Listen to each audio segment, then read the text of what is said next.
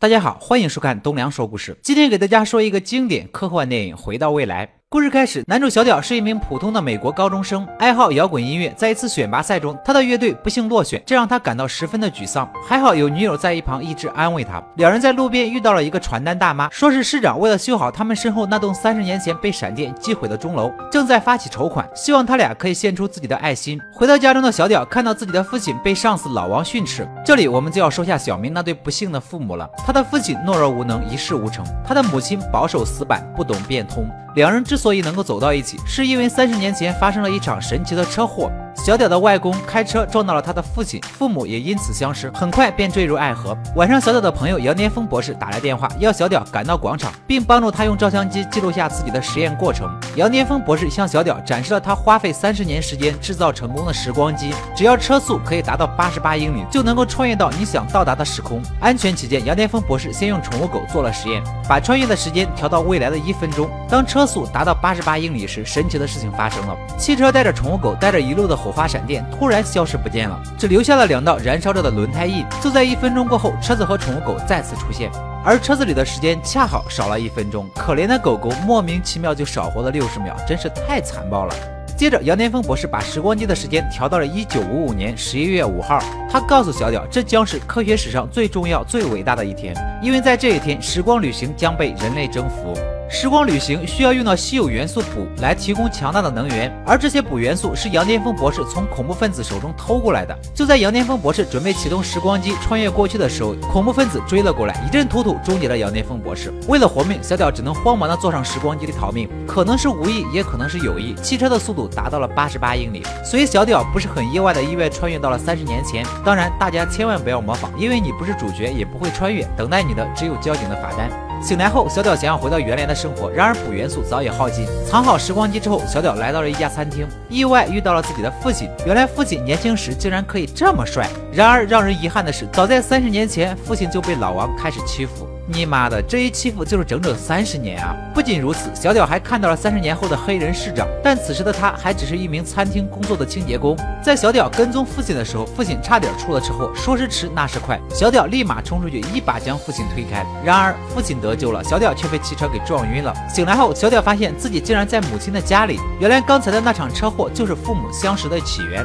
这下可就尴尬了，就因为自己一时手贱，父亲母亲就这样错过了。父亲母亲错过了不打紧，更让小屌意想不到的是，母亲竟然看上了自己。你妈的，这玩笑可一点都不好玩。无奈之下，小屌只好逃走，来到了杨巅峰博士家里。一开始，杨巅峰博士是不相信小屌的胡言乱语的，但在小屌说出了杨巅峰博士是怎么想到时光旅行的时候，杨巅峰博士这才开始相信小屌的话。毕竟杨巅峰博士现在还没有开始研究，他也没有办法帮助小屌回到未来。毕竟补元素不是什么钙铁锌之类的，想要就能够买得到。唯一的办法就是利用一周后劈到钟楼的闪电产生的能量来发动时光机，把小屌送到未来。杨巅峰博士建议小屌这一周内不要外出，避免改变历史的发生。细思恐小屌冒了。一头的冷汗，自己干扰了父母的相遇。如果父母因此没有在一起，自己岂不是就要跟这个世界说拜拜啦？很快，小屌发现自己带过来的照片上，哥哥的头发竟然消失不见了，还真是怕什么来什么啊！为了让自己可以顺利出生，小屌来到了父亲所在的学校，鼓励父亲勇敢的追求母亲，却意外看到老王正在骚扰母亲，真是叔可忍，婶不可忍啊！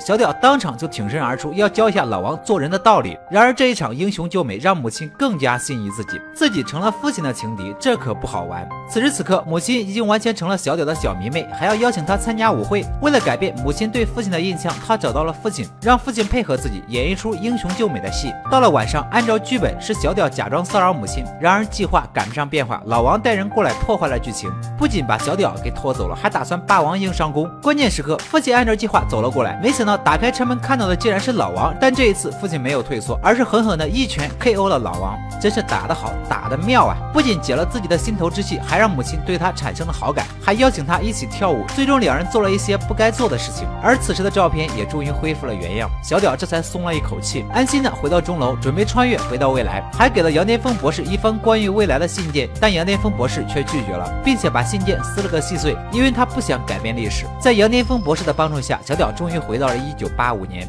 原本时间是定在杨巅峰博士被杀的十分钟前，好救回杨巅峰博士的。可是车子突然间熄火了，小屌只能徒步前行。等他跑到现场时，正好赶上杨巅峰博士被恐怖分子突突死的一幕。小屌伤心欲绝，恨自己不能及时赶到。这时，本已死亡的杨巅峰博士却突然坐了起来。当然，这并不是诈尸，是杨巅峰博士穿了防弹衣。原来，杨巅峰博士还是没能耐住好奇心，把撕碎的信又给粘了回来，这才逃过了这个必死之局。随后，杨巅峰博士告诉小屌，他要去三十年后，也就是二零一五年。回到家的小屌发现家里的环境跟原来也不一样，不仅是父亲做了老板，母亲也变得开朗大方起来，而原本是父亲上司的老王却变成了父亲的清洁工。就在小屌准备和女友开豪车出去兜风的时候，杨巅峰博士开着一辆升级版的时光机回来了，并告诉小屌他们的孩子在未来出了问题，让他们赶紧和杨巅峰博士一起穿越未来。全片完，这部电影可以说是不折不扣的穿越剧里程碑。导演的脑洞也真不同于常人，虽然特效制作等等如今看来已显粗糙，但丝毫不影响观影的畅快。通篇很大的魅力在于用当当前文化冲撞过去，产生认同感极强的笑点，被